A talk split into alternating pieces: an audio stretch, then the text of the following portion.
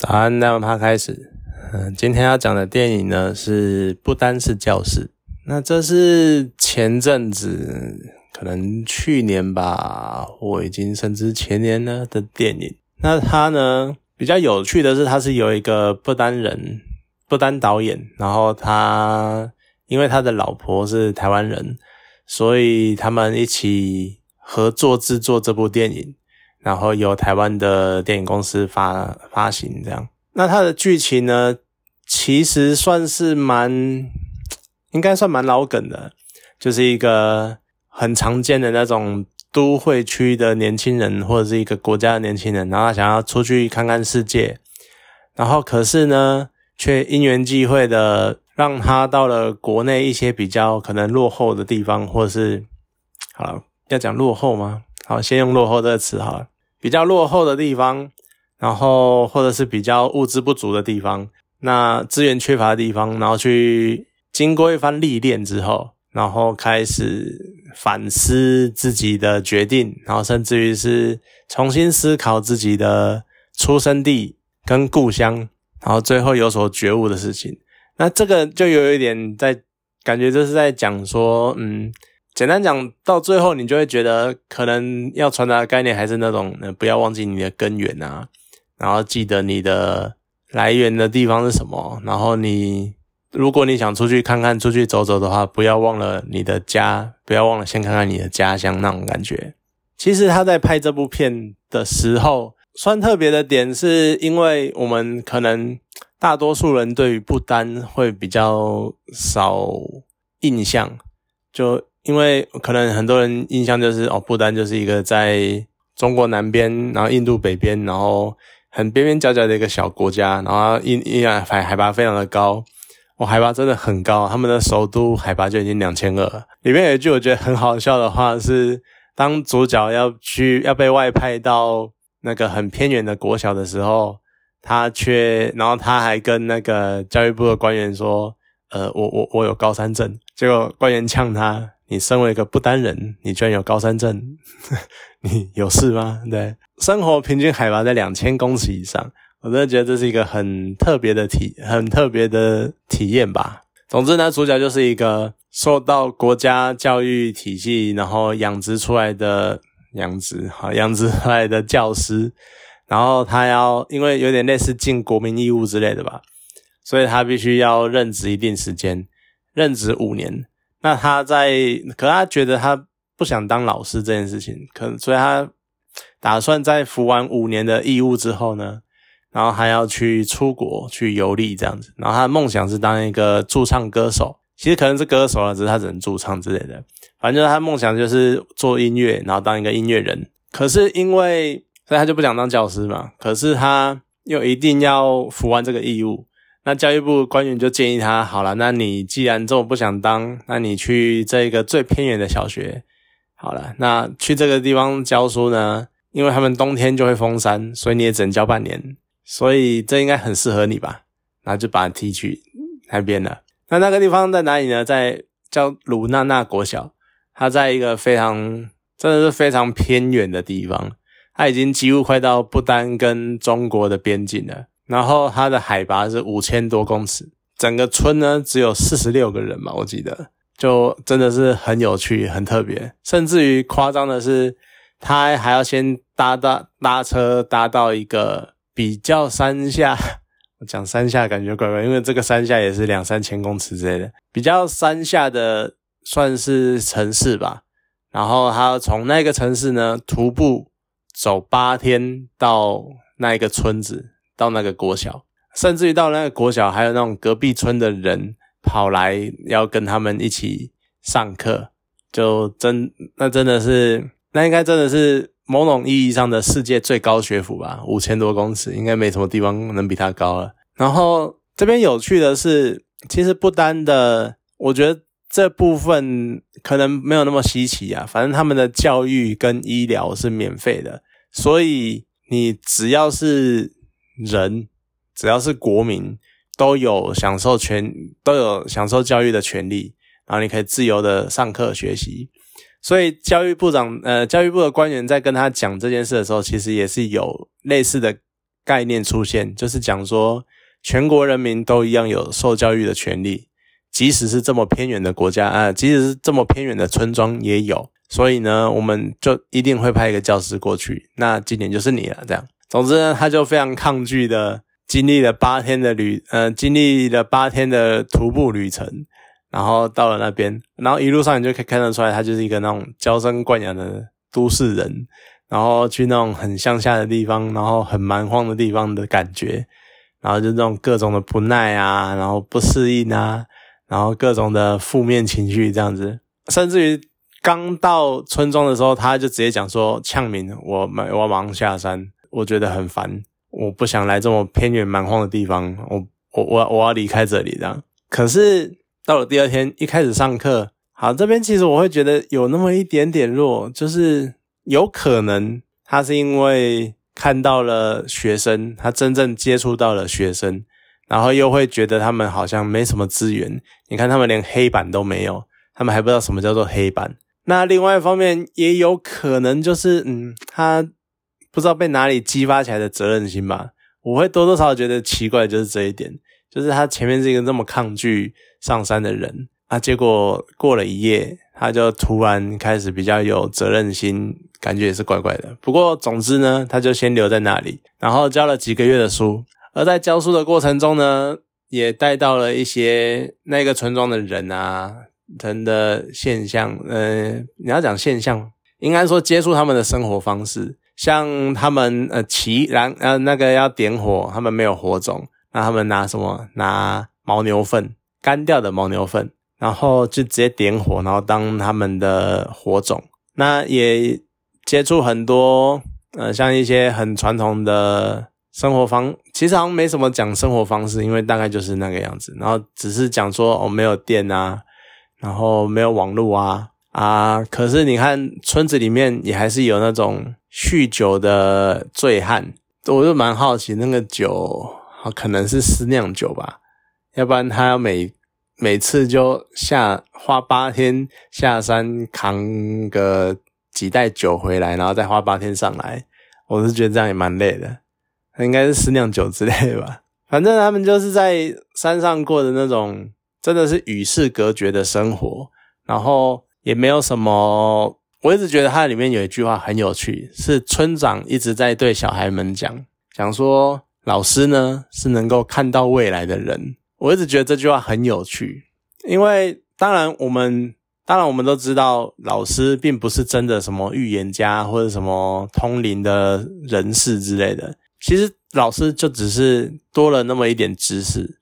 然后他们把知识传授给学生这样子。那能够看见未来这件事情，就会变成说，与其说看得见未来，不如说他教给你知识，而你有了这些知识之后，你能够可能去闯荡，或者可能去精进自己的生活，或者是改善一些事情，然后创造未来。所以在这么再把这些话简化起来，就变成老师是看得见未来的人，因为他能够传授你能够看见未来的知识。就有点那种知识是非常重要的那种感觉，我觉得这句话很有意很有意思，对啊。那另外一方面呢，村长在带着主角，就是在村里面过，嗯，过这些日子，然后他也看着主角，即使是哦，好像终于尽了一点责任，就留下来帮着教教导他的小孩，教导整个村里面的小孩。学字啊，或者是学一些东西之后，但那个这个老师他还是想要回去首都，然后可能还是想要去澳洲寻追寻他的梦想。这时候村长讲了一段话，我也觉得很有趣，因为不单呢他在电影里面的时候讲说他们是全世界幸福指数最高的国家，那之前的一些调查、一些统计。民调也指出，就是不丹的幸福指数好像是全世界前八名之类的吧。可是呢，村长就讲了，我们你说我们是，你们都说我们是全世界幸福指数最高的国家，但我却看着你们年轻人不断的想要出国，出去外面去寻找你们的幸福，那到底是为什么？因 为我觉得这真的是很有趣的地方，你要说人在福中不知福吗？又或者是说更残酷一点的讲，其实我们国家并没有真的这么幸福呢？因为另外一个有趣的就是，刚有讲到那个世界政府呃，世界一些杂志做那种民意调查，讲说不单是前几幸福的国家嘛，但那已经是几年前的事情了。近几年的研呃，近几年的调查呢，却发现不丹的所谓的幸福指数开始一步一步的下滑，甚至已经到八十几名这样子。原因是什么呢？很多人去评估的原因，当然我们不是当地的不丹国民，我们只能用一个外人的角度去猜测这件事情。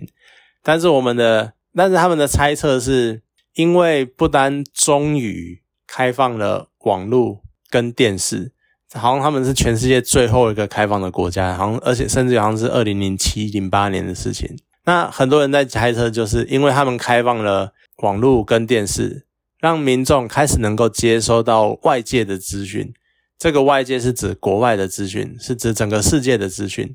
而他们才知道自己不足跟缺乏的地方在哪里，然后开始变得不够幸福了。所以反而是好了就。到最后都会讲回去那一句老话：无知是令人幸福，无知是幸福的。因为当你知道之后，有了比较之后，你就会开始知道自己的不足的点在哪里，你就不会开始觉得这么自己有那么幸福了。我觉得这也是很无奈，或是很值得深思的一个点。就那我们到底要追求什么？因为到最后，你就会变成说：你看，一开始无知是幸福的。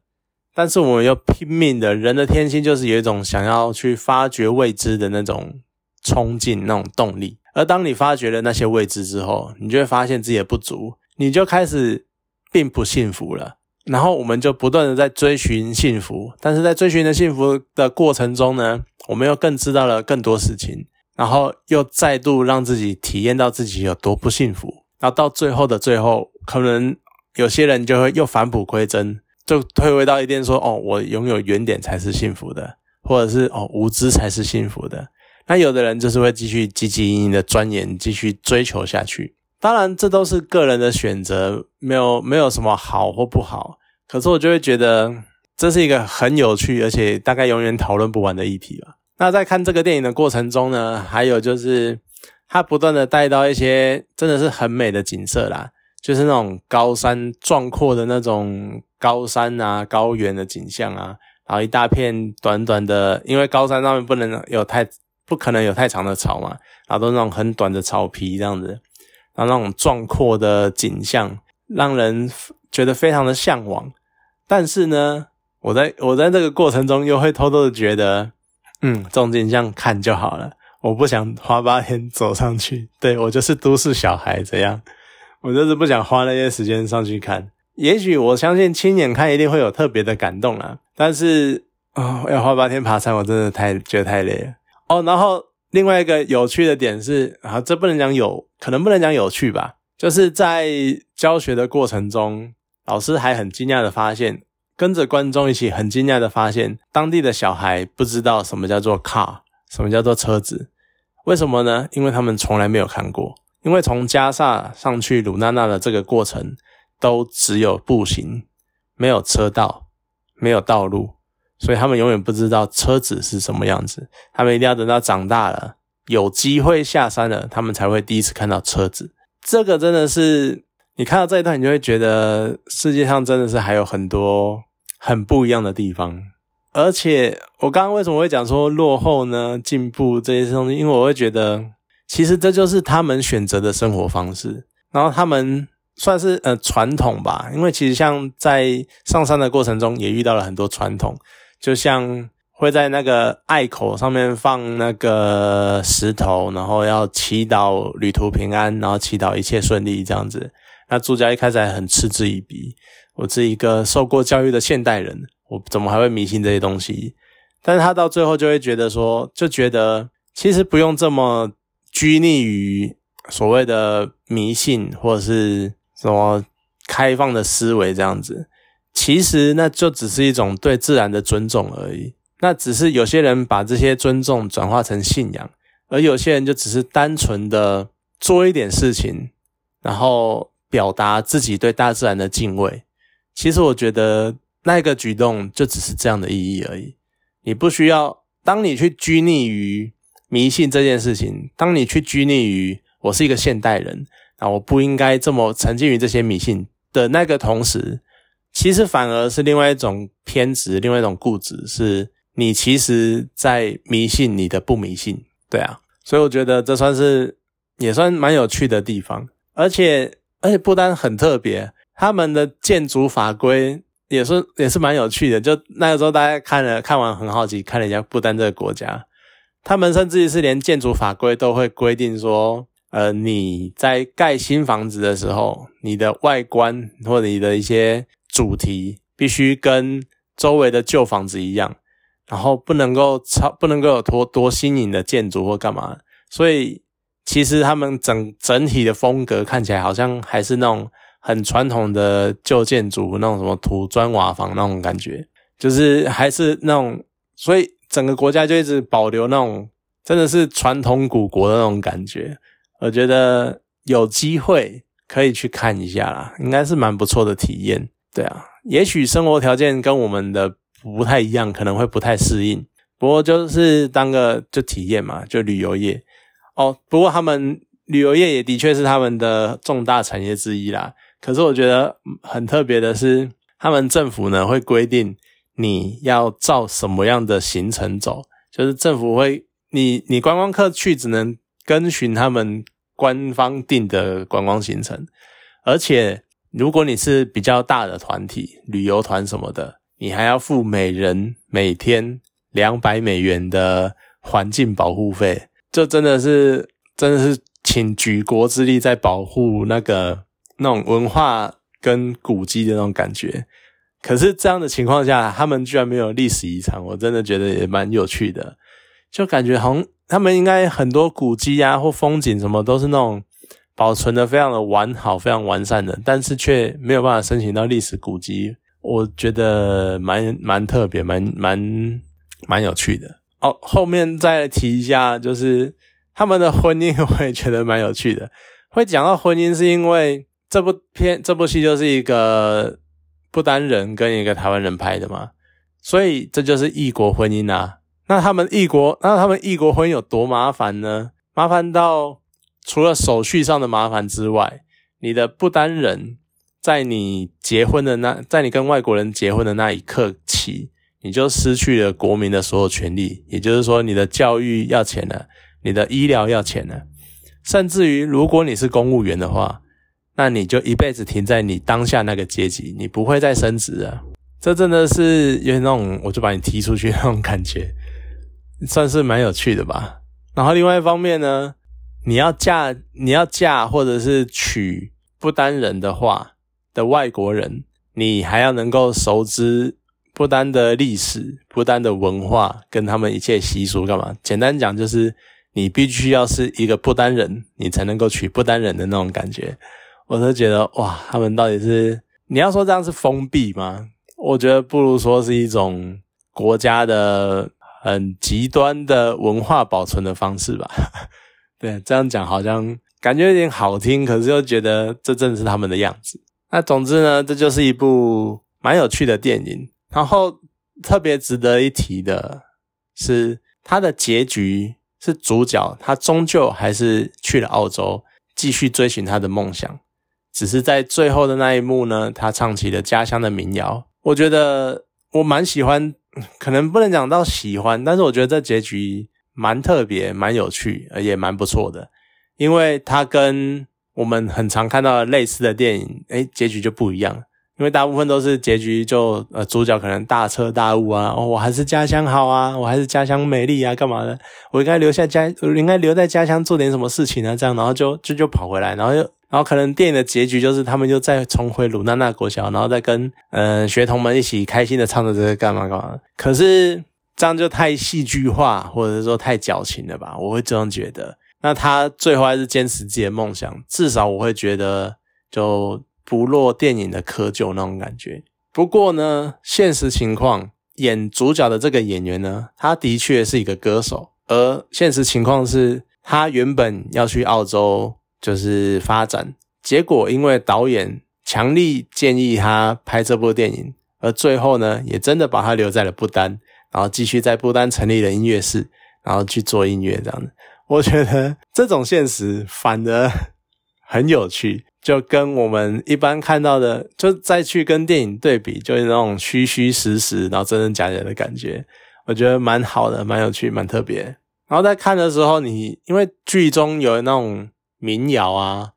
然后在唱歌，然后又刚好主角是一个音乐人，所以就会扯到音乐。那他在一开始的时候有弹，有自己就因为他想当驻唱歌手嘛，然后就有弹一些歌啊，然后唱一些现代流行乐啊。然后上山之后呢，你就会听到他听到当地人唱的一些民谣什么的，你就会觉得真的民谣跟流行歌曲差别还是很大。我就会觉得蛮。好奇的，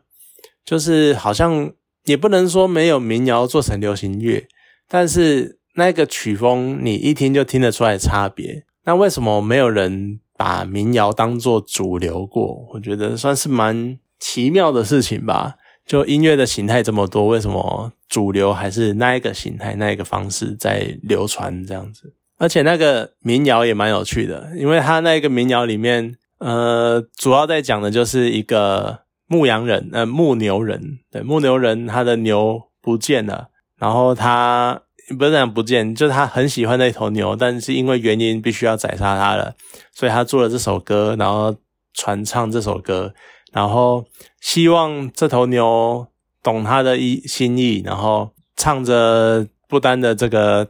大自然的景象。然后牛最最后牛呢，最后也回应了牧牛人的心意，然后讲说什么我会回来啊，会回来看看你啊，干嘛的？然后最后发现呢，哎，做这首歌的人就是村长。然后村长从来不唱这首歌，因为村长说他要等找到他的牦牛之后才要唱这首歌。但是最后呢，在主角准备离开卢娜娜村的时候，村长却开始唱起了这首歌。我觉得那种就是代表说。村长终于找到一个，他觉得他希望这个人能够回来继续带领大家的一个，等于说他是认同这个人，认同这个老师，然后希望他能够再回来教导他的下一代、他的后代们，然后各式各样的知识，来带着大家看见未来。我觉得那一段其实是蛮感人的啦，虽然说对照，而且主角最后也是在唱起了这首民谣，这样，所以。就有点感伤，可是又有一点